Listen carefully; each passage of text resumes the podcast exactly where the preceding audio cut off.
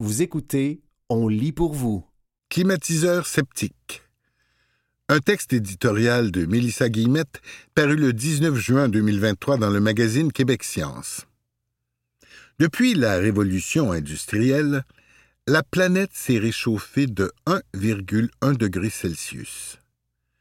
La majorité de cette hausse a été enregistrée depuis 1975 et ses effets sont palpables d'un bout à l'autre de la planète. On met la clim en marche?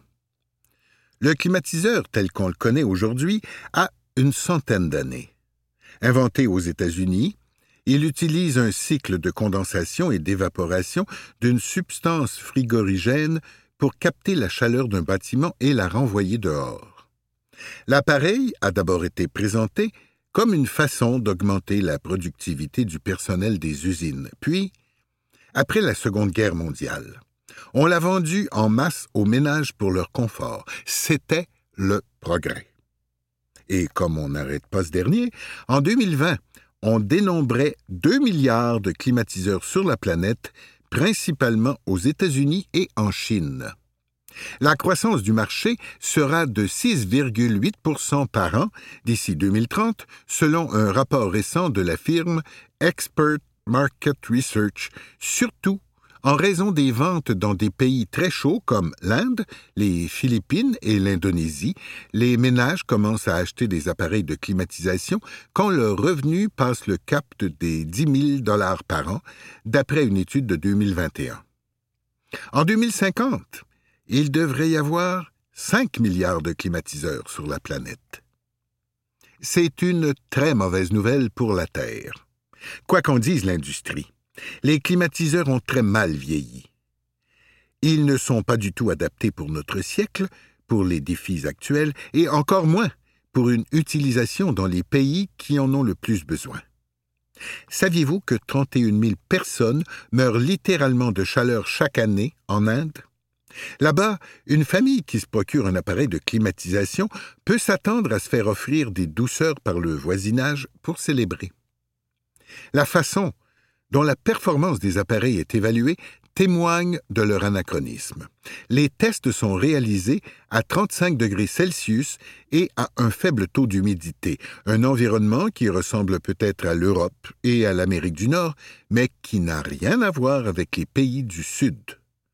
Pourtant, chaque degré supplémentaire influe sur la consommation totale d'énergie et déshumidifier une pièce demande beaucoup, beaucoup d'énergie. L'eau est condensée sur un élément froid de la même façon qu'il y a 100 ans, ce qui est très peu efficace.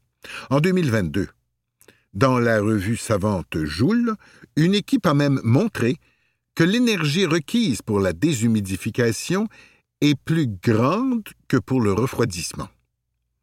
Pourquoi ne pas mettre au point des tests adaptés à différents climats pour avoir une idée plus juste de l'efficacité des appareils dans leur contexte d'utilisation réelle? C'est ce que réclame le Rocky Mountain Institute, un groupe de réflexion américain sur l'énergie. Nouvelle génération demandée. Il est également temps de concevoir une nouvelle génération de climatiseurs. Ils ont été optimisés au maximum ces dernières décennies. Des règles plus strictes aux États-Unis et en Europe ont mené à une réduction de la consommation énergétique des appareils de 15 selon Bloomberg NEF. Mais il faut maintenant donner un coup de barre.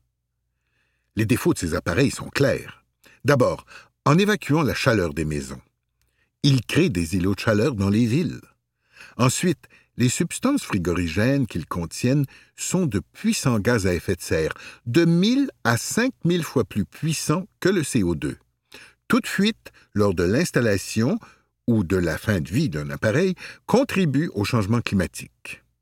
Enfin, l'énergie qu'ils consomment à l'échelle mondiale, souvent de sources fossiles, est immense.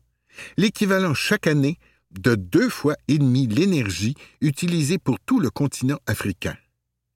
Et si rien n'est fait, la demande énergétique associée à la climatisation triplera d'ici 2050, prévenait l'Agence internationale de l'énergie dès 2018.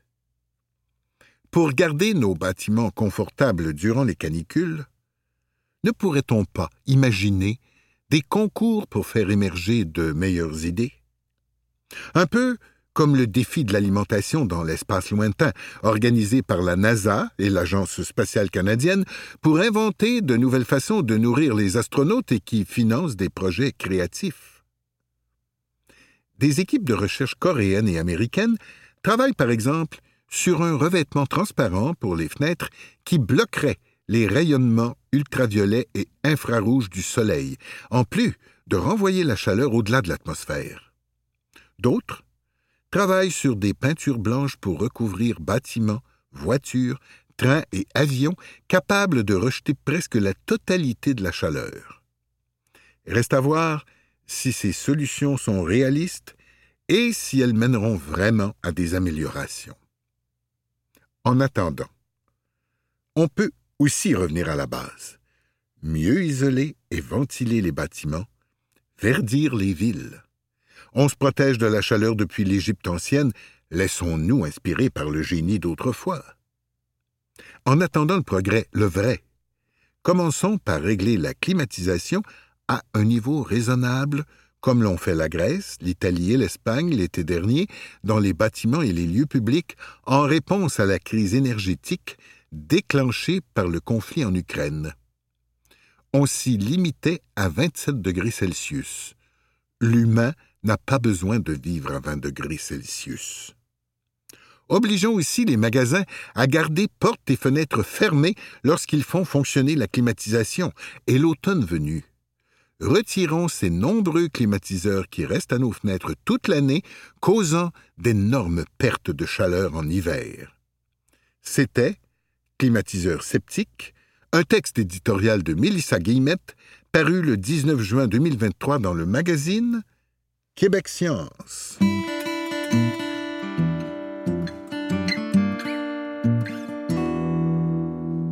De l'école acidique à Princeton. Un texte de Rima El Khoury paru le 16 septembre 2023 dans La Presse. Aîné de quatre enfants, Shaim Lowen avait neuf ans quand, un jour de printemps, il s'est enfui de l'école acidique montréalaise qu'il fréquentait, déterminé à ne plus jamais y remettre les pieds. À l'heure du dîner, il se rappelle avoir enjambé la clôture et être parti au pas de course. Quinze ans plus tard, Chaïm court toujours. À vingt-quatre ans, au terme d'un ultra-marathon hors norme, le jeune Québécois vient de faire son entrée à la prestigieuse université de Princeton.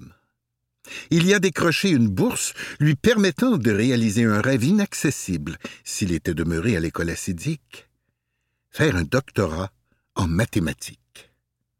À neuf ans, l'enfant, qui avait grandi dans la communauté acidique Tache de Boisbriand avant d'être inscrit dans une école juive ultra-orthodoxe d'Outremont, était évidemment loin de s'imaginer que ce premier après-midi d'école buissonnière allait changer à jamais sa vie et celle de sa famille. À la suite de sa fugue, c'est toute sa famille qui, après avoir rompu avec la communauté Tâche de Boisbriand un an auparavant, a été forcée d'enjamber la clôture acidique. Inspirée par l'audace de leur fils aîné, Clara Wasserstein alias Chifra, et Yokonon Lowen, alias Yohanan, se sont alors lancés à corps perdu dans une course à obstacles pour le droit à l'éducation laïque des enfants acidiques. Leur combat a été raconté en 2017 dans le très touchant documentaire de la journaliste Émilie Dubreuil, Je veux savoir. Qu'est-ce qui a poussé Chaïm à fuir l'école acidique à neuf ans? Je ne savais pas exactement ce que je faisais, me dit l'étudiant timide, joint à Princeton, où il vient de s'installer. Il évite généralement de penser à cette période douloureuse de sa vie. J'ai l'impression d'avoir perdu plusieurs années de ma vie, d'avoir perdu mon enfance. Avec le recul, Chaim réalise que, sans trop savoir vers quoi il courait, il savait fort bien ce qu'il fuyait une école qu'il rendait malheureux, consacré essentiellement à la lecture de textes religieux et où il voyait des enfants subir des punitions corporelles, une pratique décriée par ses parents qui a marqué un point de rupture avec leur communauté. La suite n'a pas été un long fleuve tranquille. Lorsque ses parents ont réussi à l'inscrire dans une école montréalaise offrant une éducation laïque et respectant le régime pédagogique québécois, Chaïm avait des retards dans ses apprentissages. Les parents, qui avaient eux-mêmes été privés de leur droit à l'éducation et vivaient dans la pauvreté, ne pouvaient l'aider dans ses devoirs. Assoiffé de savoir, studieux et persévérant, Chaïm s'est malgré tout brillamment rattrapé, terminant même ses études secondaires avec la médaille du gouverneur général. Avant de choisir de poursuivre ses études à Princeton, il avait en effet l'embarras du choix, ayant été aussi admis à Harvard, à Stanford et à l'Université de Chicago. Chaim a aussi été boursier de l'Université de Toronto. Il y a décroché un baccalauréat au printemps dernier un bac sciences avec distinction, qui avait déjà rendu ses parents extrêmement fiers. Les yeux de Chifra brillent quand elle en parle. La collation des grades était vraiment exaltante pour nous. J'avais l'impression d'avoir atteint le sommet d'une montagne. J'étais submergé par la joie en pensant à l'incroyable persévérance de mon fils. Disons que ce fils avait de qui tenir, me suis-je dit, en écoutant ses parents m'en parler dans ce même café de l'arrondissement de Côte-des-Neiges Notre-Dame-de-Grâce, où je les avais rencontrés pour la première fois en 2014. À l'époque, ils en étaient encore tout au début de leur ascension. Bien qu'ils aient grandi au Québec, ils m'étaient apparus comme des réfugiés dans leur propre pays. Pour apprendre le français, Chifra même si elle avait grandi à Boisbriand, avait dû s'inscrire à des cours destinés aux immigrants. Dans les écoles assidiques que son mari et elle ont fréquentées, la langue d'instruction était le yiddish. Au sortir de leur éducation secondaire, ils n'avaient aucune connaissance scientifique moderne. Ils ignoraient l'existence du fleuve Saint-Laurent ou la théorie de l'évolution. Yohanan ignorait même la signification du mot science. Ce mot qui figure maintenant sur le diplôme universitaire de son fils aîné. Au pied de la montagne, les parents tentaient alors de reconstruire leur vie avec peu de moyens et beaucoup de détermination. Ils tentaient surtout d'offrir à leurs enfants l'éducation séculière dont ils avaient été privés. En portant leur cause devant les tribunaux, ils voulaient aussi s'assurer qu'aucun autre enfant acidique ne subisse ce qu'ils ont subi. Bien que leur recours ait finalement été rejeté par la Cour supérieure du Québec, il aurait tout de même eu le mérite de faire bouger les choses, car entre le moment où le couple a entamé le processus judiciaire et le moment où le jugement a été rendu, on a noté des progrès dans la scolarisation des enfants acidiques. Les parents en aurait espéré davantage, mais il reste convaincu que la dure ascension en aurait tout de même valu la peine. Pas question pour eux de se satisfaire du fait que leurs quatre enfants poursuivent désormais des études postsecondaires, car ce combat inachevé ne concerne pas uniquement leurs enfants. Je ne pouvais dormir sur mes deux oreilles en sachant que d'autres enfants acidiques étaient laissés pour compte me dit Chifra. De Princeton, où il entend bien continuer à honorer le droit à l'éducation pour lequel ses parents se sont battus, Chaim ne peut que s'incliner devant la ténacité de ses parents. C'est remarquable ce qu'ils ont réussi à faire. Ils ont fait très bien avec très peu. C'était, de l'école acidique à Princeton, un texte de Rima El paru le 16 septembre 2023 dans La Presse. Tempête dans un urinoir. Un texte d'Isabelle Haché, paru le 17 septembre 2023 dans La Presse.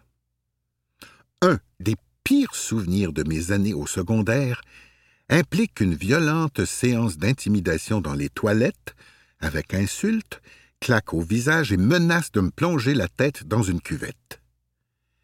J'étais en première année du secondaire à Chicoutimi. À l'époque, l'école qui accueillait les enfants tout frais débarqués du primaire offrait également des programmes professionnels à des élèves beaucoup plus âgés. Parmi ceux-ci, il y avait immanquablement des imbéciles qui s'amusaient à terroriser les petits nouveaux. Pour les enfants de douze ans, c'était presque inévitable une sorte de passage obligé. Ce n'en était pas moins terrifiant. Je me rappelle avoir été séquestré sur l'heure du midi dans des toilettes laissées sans surveillance. Les intimidateurs avaient le champ libre. Mais je devrais écrire les intimidatrices, parce que cette histoire se passait exclusivement entre filles dans les toilettes des filles. Ça m'est revenu en tête avec ce débat sur les toilettes mixtes à l'école. La semaine dernière, le ministre de l'Éducation, Bernard Drinville, a rappelé à l'ordre l'école secondaire d'Iberville, à Rouen-Noranda. Pas question de convertir les toilettes pour filles ou garçons en blocs sanitaires mixtes. On ne veut pas aller là, a tranché le ministre. Partout, on a dénoncé haut et fort cet accommodement déraisonnable offert aux personnes trans et non binaires. Les toilettes mixtes, non, merci bousculer les habitudes de tout le monde pour deux ou trois élèves différents, franchement, cela allait beaucoup trop loin. Une fois de plus, on cherchait à imposer des idéologies radicales à l'école. On peut sans doute en débattre. Le gouvernement peut bien créer un comité de sages s'il juge n'avoir rien de plus urgent à faire, mais dans cette histoire, une chose semble avoir été complètement occultée. À l'école d'Iberville, le réaménagement des toilettes n'avait rien à voir avec les élèves transgenres. Le 30 août, les autorités scolaires ont tenté d'expliquer aux médias locaux ce projet qui commençait déjà à faire des vagues. Elles ont alors précisé que la décision d'opter pour des toilettes mixtes n'avait pas été prise pour accommoder les élèves issus de la diversité sexuelle et de genre, a rapporté TVA Abitibi-Témiscamingue. Cette précision s'est perdue, dirait-on, quelque part dans le parc de la véranderie. Ce n'est pourtant pas un détail. J'aurais bien voulu en discuter avec le directeur de l'école, Jean-François Parent, mais il a décliné, vu la tempête dans l'urinoir provoquée par ce projet. Un porte-parole s'est borné à m'écrire que les toilettes devaient être rénovées parce qu'elles étaient vétustes.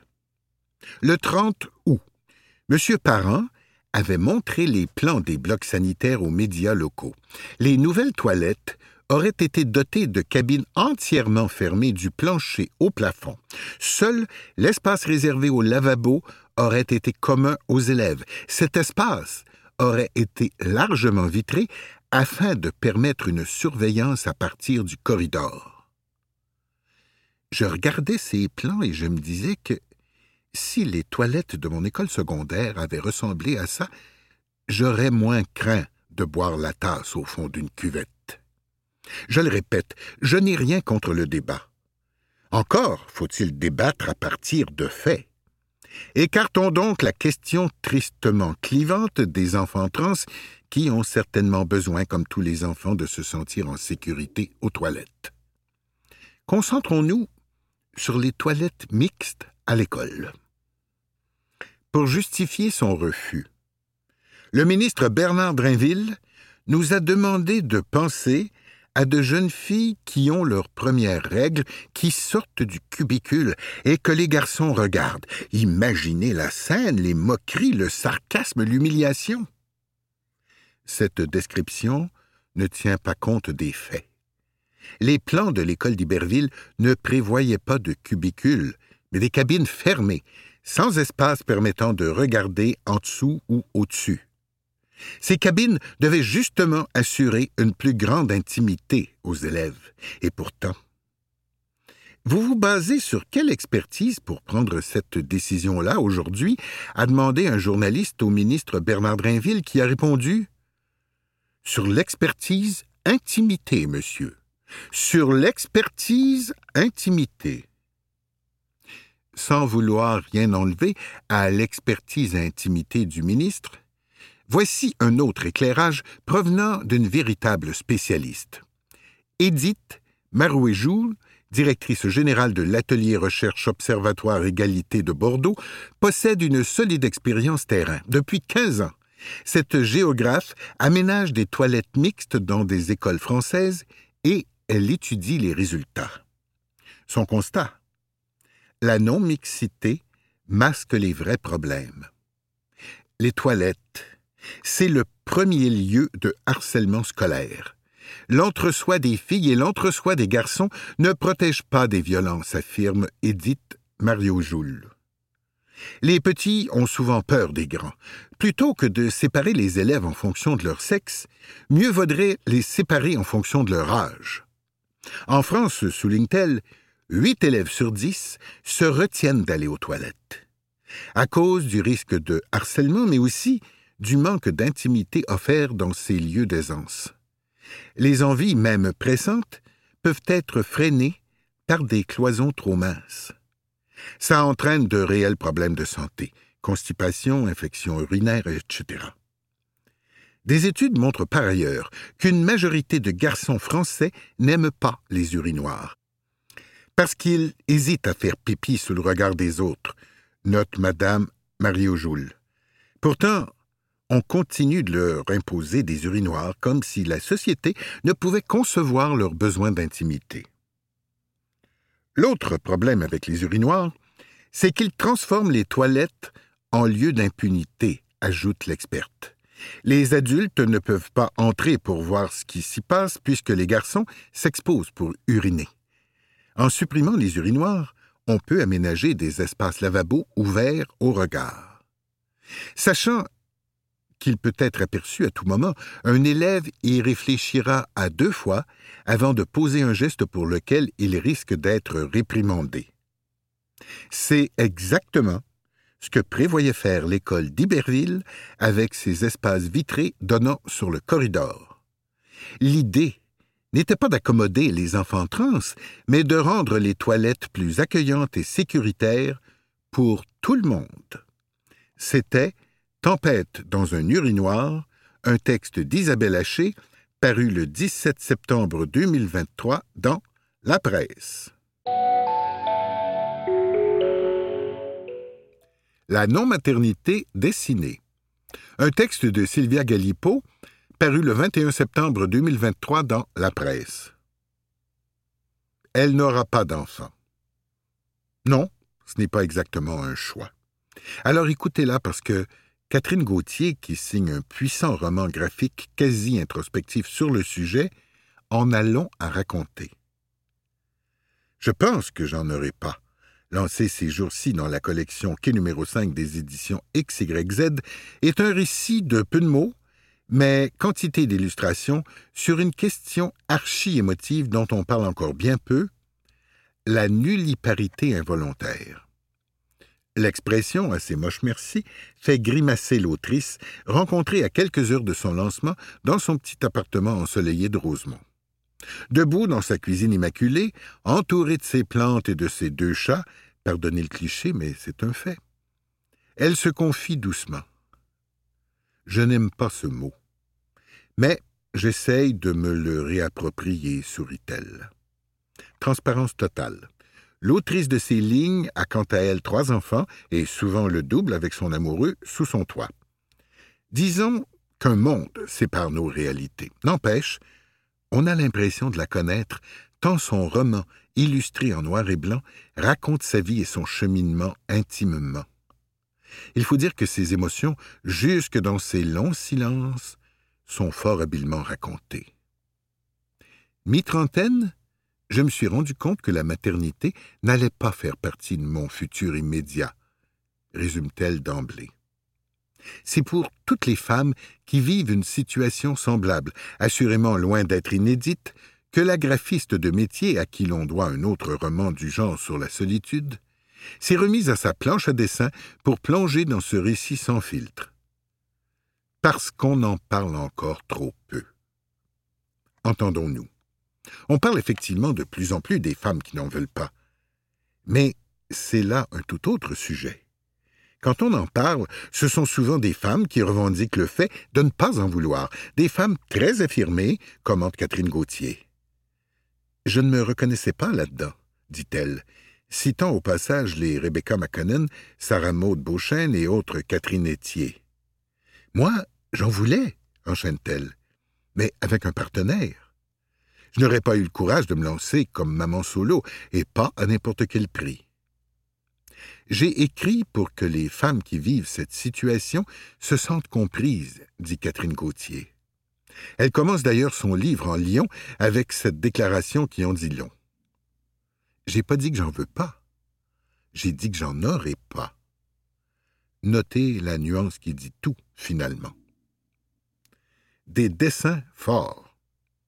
Son récit, qui va de sa tendre enfance à son acceptation, dénonce aussi le conte de fées imposé et fait même un détour historique par le pouvoir du clergé on a internalisé une certaine forme du bonheur, réfléchit-elle, en notre vue, mais c'est impossible qu'il n'y ait qu'une seule formule. L'autrice aborde en outre la question du temps qui passe, en posant quelques grandes et existentielles questions. Quand est-ce qu'on devient adulte? Peut-on être femme sans avoir des enfants? Et bien évidemment, pourquoi on fait des enfants au juste? Y avez-vous déjà seulement pensé, vous? On pose rarement la question à ceux qui en ont, mais les gens qui n'en ont pas ont tellement peu de reconnaissance, fait-elle remarquer. Grâce à des dessins symboliques très forts, Catherine Gauthier ose même aller une note plus loin dans l'intime, en abordant la question de sa santé mentale. Et ce n'est pas innocent. Parce qu'au final, c'est ma réponse à moi pourquoi je n'ai pas eu d'enfant? Entre autres, à cause d'un épuisement professionnel, je n'ai pas la force. C'est ça qui me l'a fait accepter. Ça a tellement été gros, j'ai voulu la partager, j'avais besoin de la raconter. Si ça peut aider deux ou trois personnes, tant mieux. Moi, ça m'a aidé à mieux comprendre mon existence. À noter que son récit est entrecoupé d'une série de témoignages de femmes, Patricia, Oang, Claudine, etc. Parce que mon histoire à moi n'est pas dramatique, somme toute, elle est banale, conclut humblement Catherine Gauthier. Il y en a qui ont eu un vécu plus émotif et difficile. Je voulais enrichir le portrait. Mission accomplie. C'était La non-maternité dessinée, un texte de Sylvia Galipo paru le 21 septembre 2023 dans La Presse.